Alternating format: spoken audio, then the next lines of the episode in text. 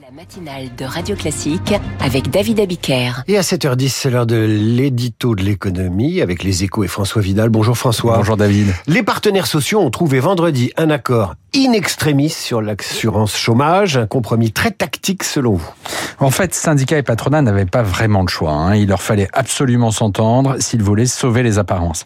C'est-à-dire donner le sentiment qu'ils jouaient encore un rôle dans la gestion de l'assurance chômage, alors que depuis le premier quinquennat Macron, c'est l'État qui fixe les règles du jeu à l'UNEDIC.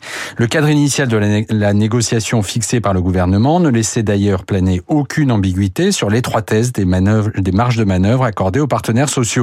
Pas question de remettre en cause des mesures limitant l'utilisation des contrats courts, de revenir sur la contracyclicité des indemnités, plus généreuse en période de chômage élevé et plus réduite quand le, le marché de l'emploi se porte bien, ou de dégrader la situation financière du régime.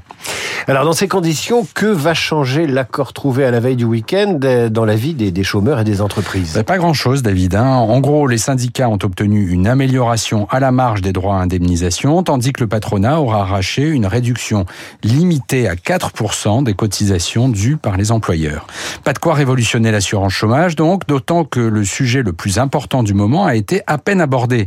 Il s'agit évidemment des règles applicables aux chômeurs les plus âgés.